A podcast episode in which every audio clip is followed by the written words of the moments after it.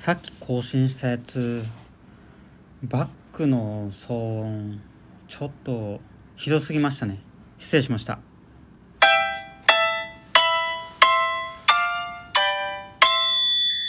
はい。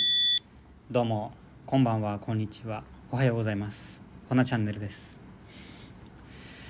ごめんなさい。さっきあの投稿したはい。結構電車の音ひどかったですね。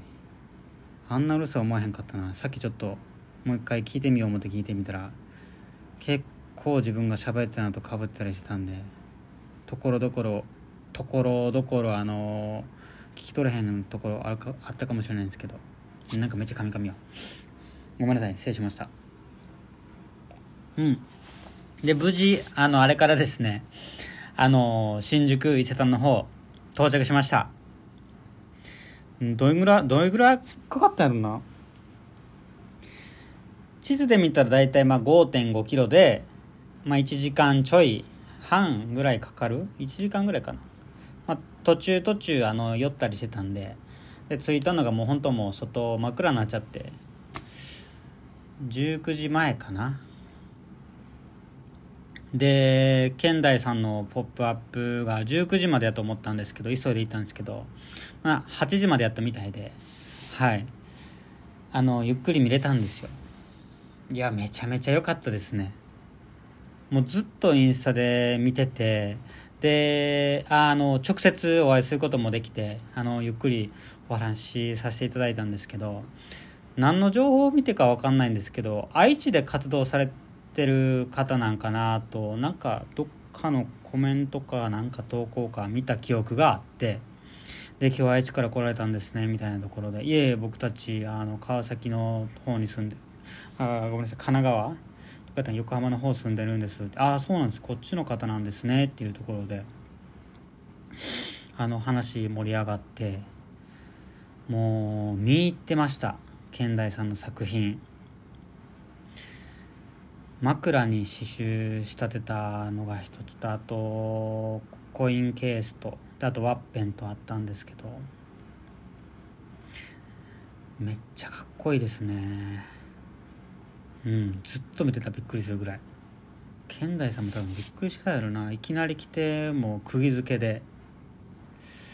ではいきちんと挨拶させていただいてもうずっとあのインスタで見せまし見てましたって。で向こうも「なんかあの刺繍やられるんですか?」って話してくださってでこここんな感じで刺繍やってるんですけど「あもしかしてコメントくださいました?」みたいななんかちょっとあのー、覚えてくださってて嬉しかったです はい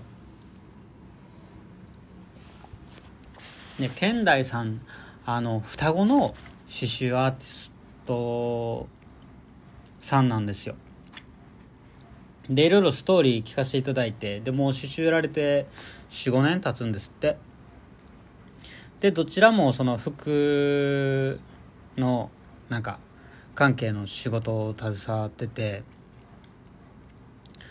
でえっ、ー、とお兄ちゃんかとどっちか分かんないんですけど一人がパターンナーさんでもう一人がなんか製品開発とか管理されてる方でで仕事辞めるってなった時になんか2人でやるかっていうのでその時にたまたま刺繍やられてて手刺繍。でそっからなんか自分らでそうですね手刺繍はい本格的に活動し始めたみたいで。で今ではもうねビームスさんともコラボしはったりとか今日も伊勢丹にですよ。ポップアップでドーンとあの本当いろんなアーティストさんが集まった中でグループ展とかじゃなくて本当健大さんのあのブースが構えられてて伊勢丹の5階に。すごーって思ってます。うん。いやめっちゃ楽しかったですね。でまあ在庫はいしてはってでそこであの刺繍しながらいろいろお話できて。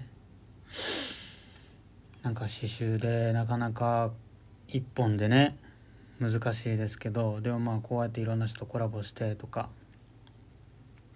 で今ではなんかあの財布コインケースめっちゃ可愛いのあったんですけど400個ぐらいなんか注文入ってみたいで。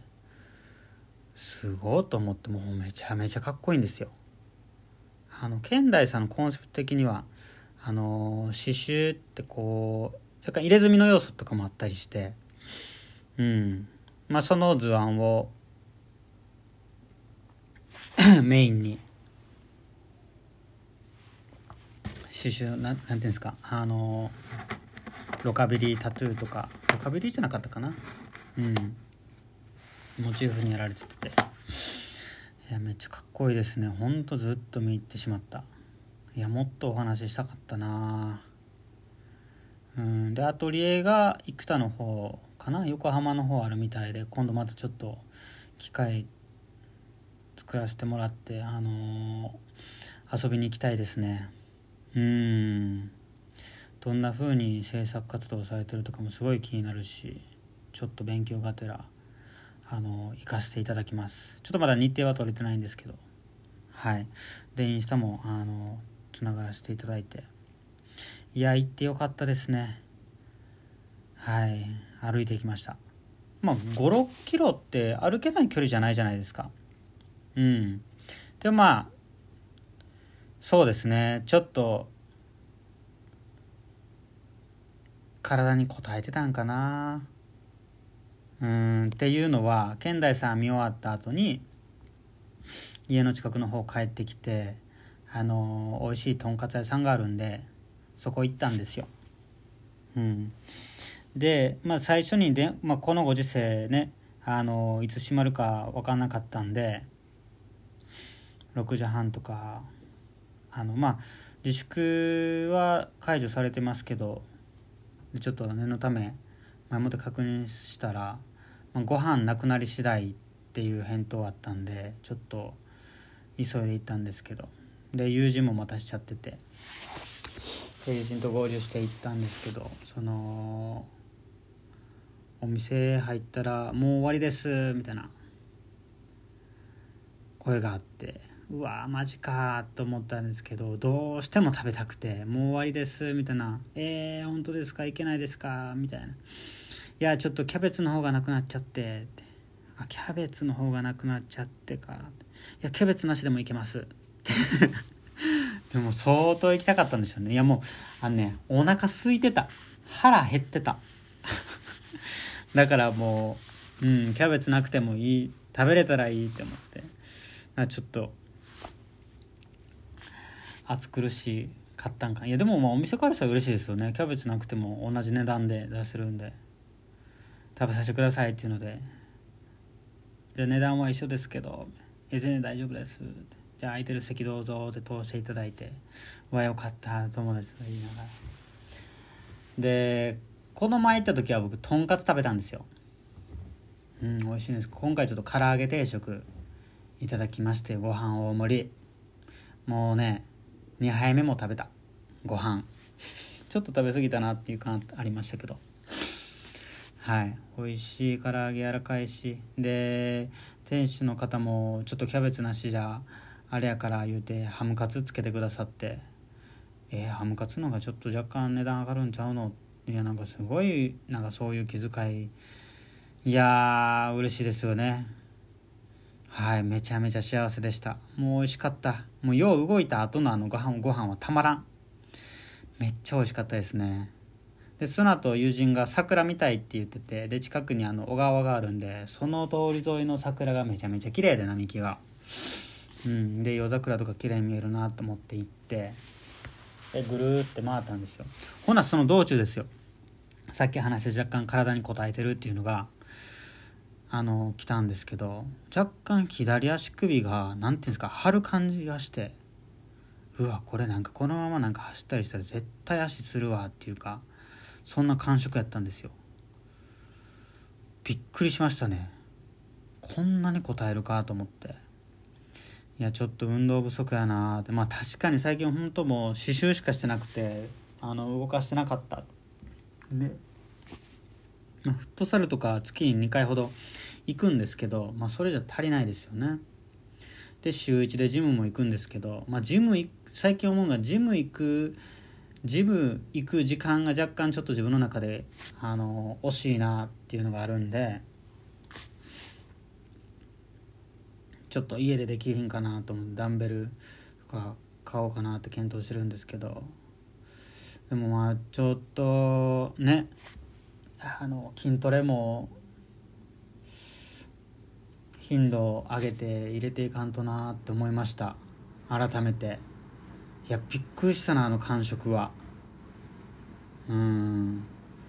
なんか今日いろいろ感じた一日でしたね。アートに触れてなんか言葉にできへんちょっとこう感情っていうか。うんなんか何とも言えん。僕はああいう感覚がすごい好きなんですけど。でその後ねあのー、美味しいご飯友人と食べていやあの時間も幸せやったな。でその後桜並木見てなんか贅沢すぎるほどいろんなこう感情湧き上がってましたね。うん。で最後は痛いで締めくくられると。いやびっくりしたな。あれ絶対あのまま動いてたらつるな。ちょっと皆さんもあの気をつけてください。うん。意外と来てますね。うん。自分は大丈夫と思ってた。ですけどちょっともう少し意識高く持って体ね動かしていこうと思います。うん。歩きすぎたな。でもまあちょっと今日はこの辺でアート行ってみた。その2ありがとうございました。ほなね。おやすみ。